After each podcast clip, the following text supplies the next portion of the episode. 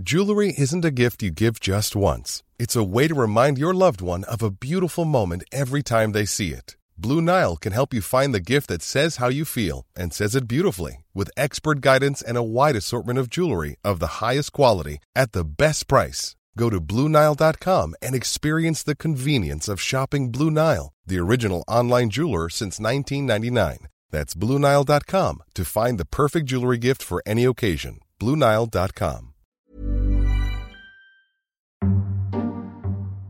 Mes chers camarades, bien le bonjour. Bienvenue dans ce nouveau podcast, troisième partie des incroyables impostures. Et vous allez le voir, on va conclure notre petite série sur un imposteur avec un profil vraiment atypique.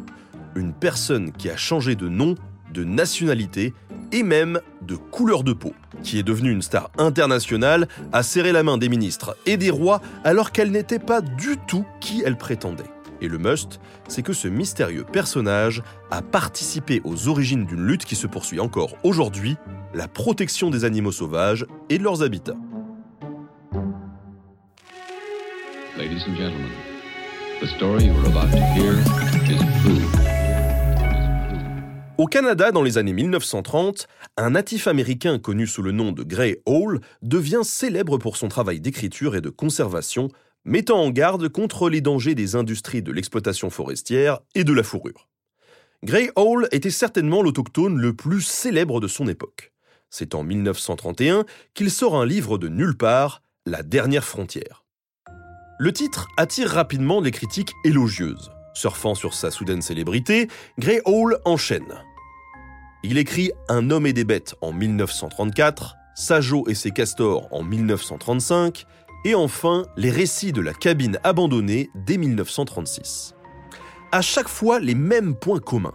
Dans ses livres comme dans ses articles, l'auteur met l'accent sur la conservation de la nature sauvage canadienne menacée par l'extraction des ressources naturelles. Gray Hall est photographié par l'un des maîtres du noir et blanc, Youssouf Karch, avant de carrément devenir la vedette de plusieurs films. Le gouvernement finit par s'intéresser à cet autochtone passionné de protection de la nature et le nomme à la tête d'un programme de conservation des castors dans les parcs nationaux.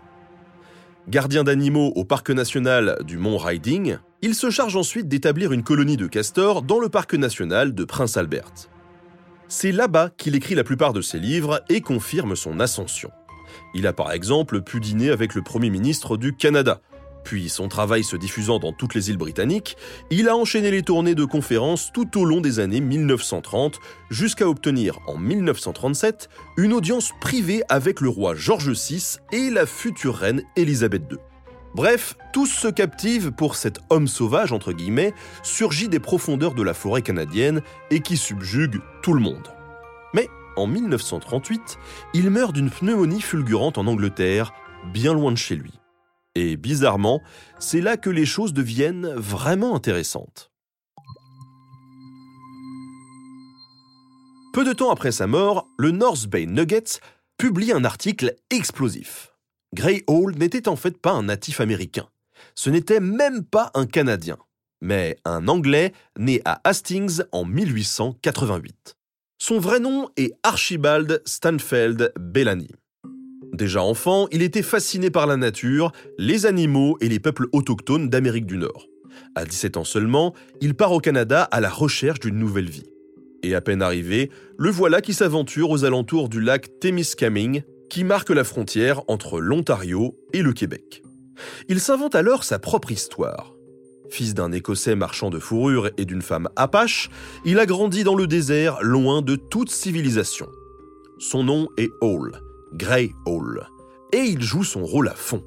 Modifiant son accent, il se teint les cheveux, colore sa peau avec du henné et épouse Angel Egwuna, une membre du peuple Ojibwa. C'est d'ailleurs avec le chef des Ojibwa, Negwani Kabo, qu'il étudie pendant 4 ans les techniques de survie en milieu sauvage, le piégeage, le canotage et les rudiments de la langue Ojibwa. Fait exceptionnel pour un imposteur, sa fausse identité est devenue sa vraie personnalité. Il ne l'emprunte pas pour le plaisir, mais il l'assume à 100%. La preuve quand en mai 1915, il s'enrôle comme un vrai Canadien pour participer à la Première Guerre mondiale. Un an plus tard, il quitte les tranchées suite à une blessure, retourne au Canada, où il se remarie en 1925 avec Anna Areo, une iroquoise. Mais il a encore des réflexes malsains. Lors de la saison de piégeage de 1927, il capture une mère castor et laisse les petits se débrouiller seuls, probablement pour mourir. Sauf qu'Anna Areo le corrige. S'il a capturé la mère trop tôt, alors c'est à lui d'assumer la charge des enfants castors. Selon lui, c'est cet épisode qui l'amène à changer de mentalité. Il commence alors son travail d'écriture et de conservation des espèces animales. En 1929, il écrit un article à succès pour le magazine britannique Country Life sur la disparition du mode de vie sauvage. Les éditeurs lui suggèrent alors d'écrire un livre, et voilà comment naît, en 1931, La dernière frontière dont on parlait tout à l'heure. La boucle est bouclée. En effet, le livre contient son plaidoyer pour la nature, mais aussi toute son histoire familiale réinventée. Et c'est un monument de la falsification. Archibald de Bellamy est un formidable conteur. Non seulement il se trouve une cause et s'invente des origines, mais en plus, il fait exprès de faire des fautes d'orthographe et de grammaire. Quand les éditeurs veulent le corriger, il refuse. C'est parce qu'il sait, lui, que le grand public croira mieux à sa supercherie. Finalement, la pneumonie a rendu sa vie publique aussi courte que fulgurante. Sept ans à peine. Mais en sept ans, il n'est jamais sorti de son personnage. Et ça, alors qu'il était l'un des Canadiens les plus célèbres de son époque, connu dans le monde entier. C'est particulièrement rare dans l'histoire des imposteurs, qui font souvent profil bas. Gray Hall, c'est une star. C'est comme si demain vous appreniez que Aurel San ou Angèle n'ont pas du tout ce nom-là, ne sont même pas du pays qu'ils disent et même qu'ils ont appris la langue en cours de route. Du coup, sans surprise, quand sa fausse identité est révélée, beaucoup de monde se sent trompé. Sur certains livres, son nom de Gray Hall est remplacé par Archibald Bellamy. Voire on le retire carrément. Vous pouvez malgré tout penser qu'il s'agit d'un simple imposteur. Mais ça ne l'empêchait pas d'être réellement convaincu de son action publique. D'ailleurs, les rares personnes qui savaient la vérité, c'est-à-dire presque tous les indigènes qu'il rencontra, ne l'ont jamais dénoncé publiquement. Pour eux, son message était important et son soutien pour leur cause bien concret.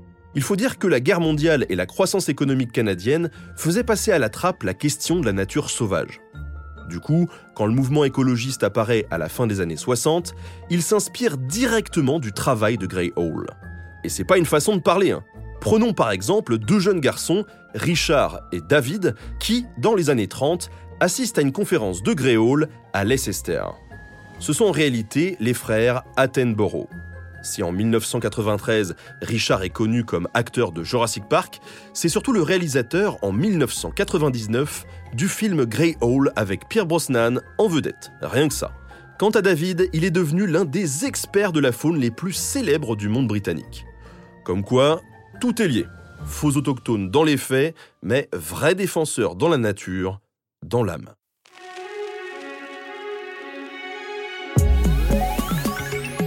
Merci à Kieran Enslow pour la préparation de cet épisode. Merci à Studio Pluriel pour la technique. À très bientôt pour de nouveaux podcasts.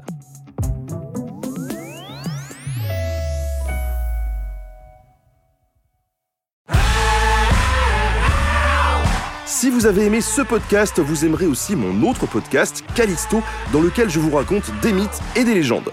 En attendant que vous nous suiviez sur Castbox, Apple Podcast, Podcast Addict ou toute autre plateforme qui propose cette fonction, n'hésitez pas à vous abonner.